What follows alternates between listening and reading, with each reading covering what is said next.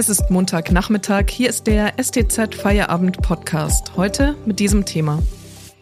Welche Folgen hat die Machtergreifung durch die Taliban in Afghanistan, auch für die USA und Deutschland? Am Mikrofon ist Miriam Hesse. Hallo.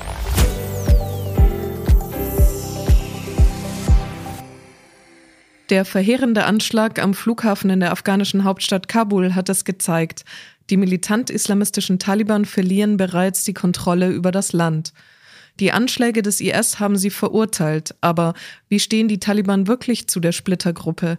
Haben die USA vor, mit den Taliban eine Beziehung aufzubauen und in Verhandlungen zu treten? Und welche Rolle wird Deutschland spielen?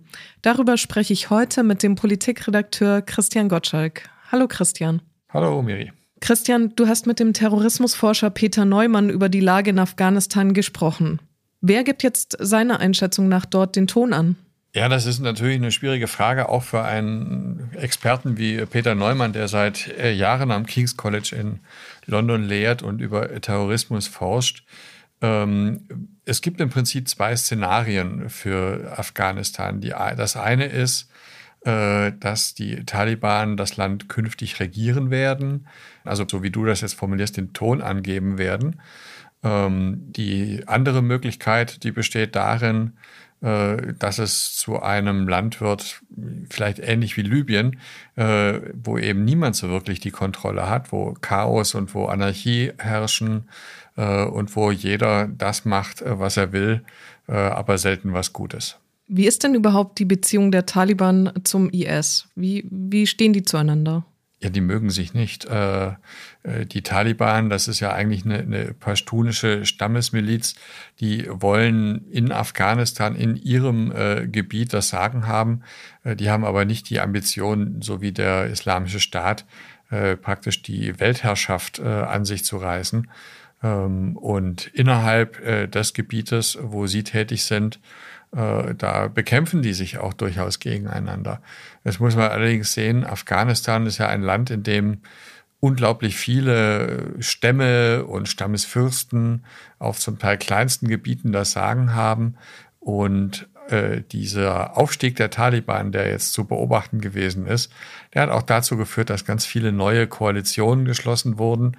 Äh, und da muss man sehr aufmerksam in nächster Zeit erstmal beobachten, was da so passiert.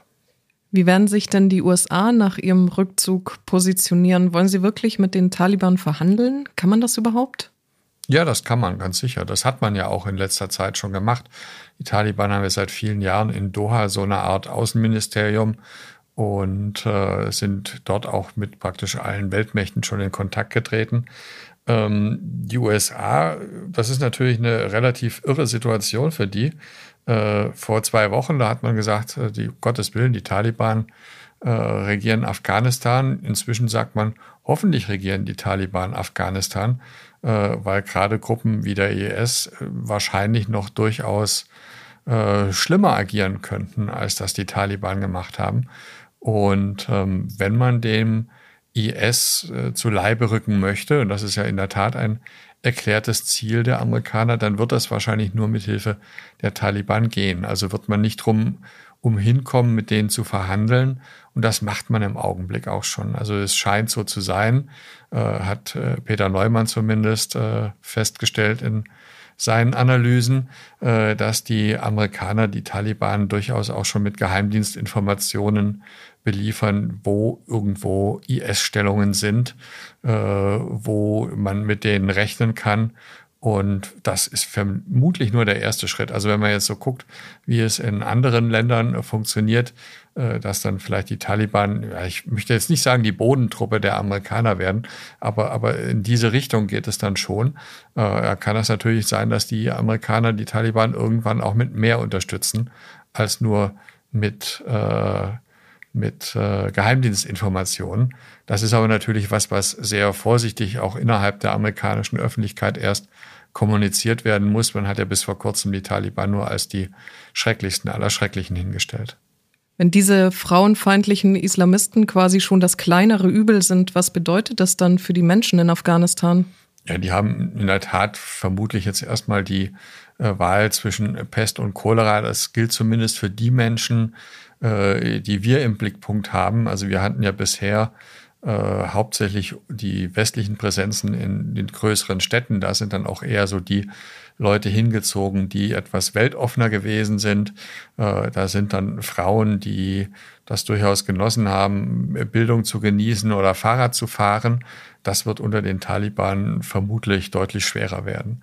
Ähm, auf der anderen Seite, wenn dann Terror und äh, IS-Bomben an jeder Ecke drohen, äh, dann ist es natürlich ja, mindestens genauso schlimm. Wächst denn mit der verheerenden Entwicklung in Afghanistan auch die Terrorgefahr für den Westen? Was sagt der Terrorismusforscher dazu? Ja, das ist natürlich eine gefährliche Prognose, weil äh, man damit sehr leicht falsch liegen kann. Und wenn man falsch liegt, dann wird einem das dann vorgeworfen. Ähm, Peter Neumann geht jetzt im Augenblick davon eher aus, sollten die Taliban die Herrschaft über Afghanistan festigen können, äh, dass die natürlich auch ein großes Interesse daran haben, äh, Ruhe zu äh, bekommen und dass dann nicht so dramatisch viel äh, für den Westen droht, ähm, sollte die äh, in, sollte die, dieses Chaos ausbrechen wie in Libyen, dann sieht es vielleicht ein bisschen anders aus, äh, wobei die Nachbarstaaten von Afghanistan und die Afghanen selber mit Sicherheit mehr leiden werden unter dem Terror, den es jetzt schon gibt und der noch kommt, als das für den Westen vermutlich der Fall sein wird.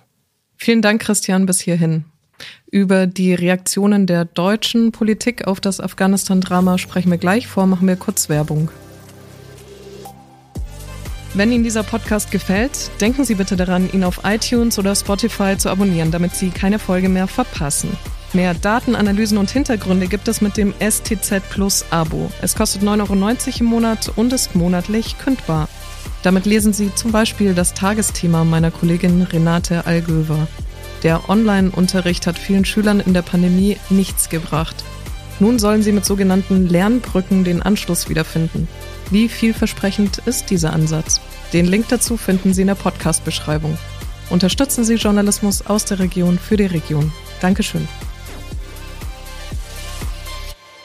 Ich spreche heute mit dem Politikredakteur Christian Gottschalk über die Zukunft Afghanistans.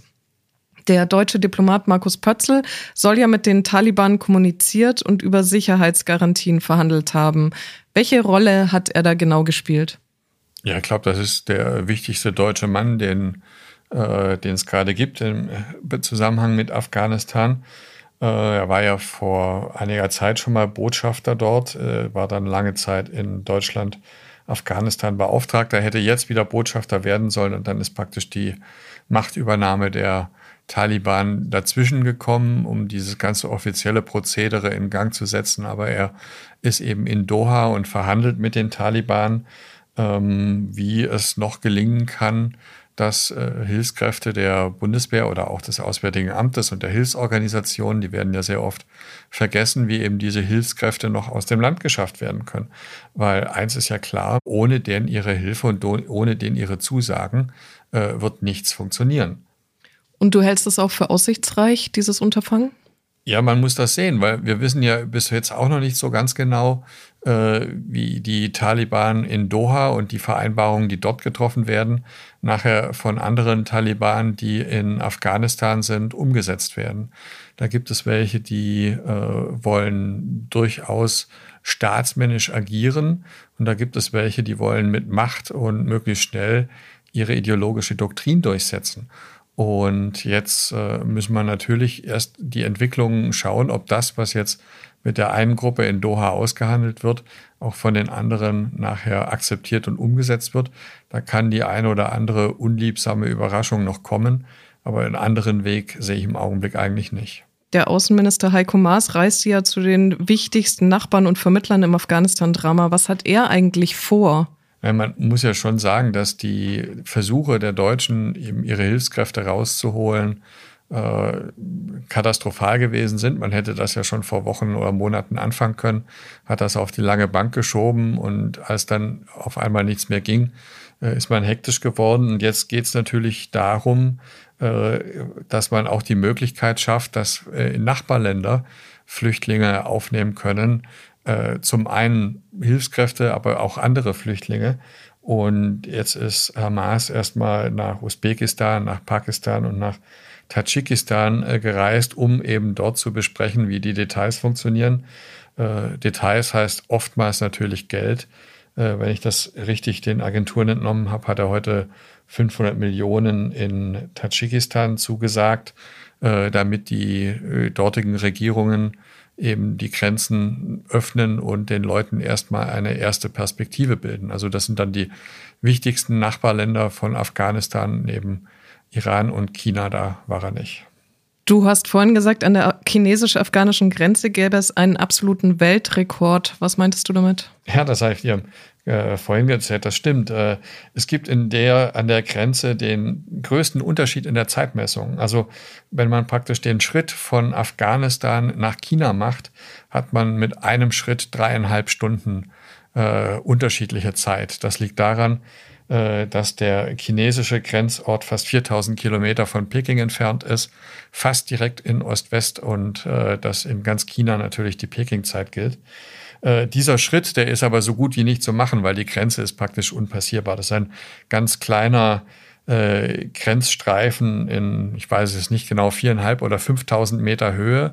Äh, die Hälfte vom Jahr sowieso nicht erreichbar und auch in der anderen Hälfte nur zu unter größten Schwierigkeiten, weil es von beiden Seiten eigentlich keine Straße an diese Grenze gibt.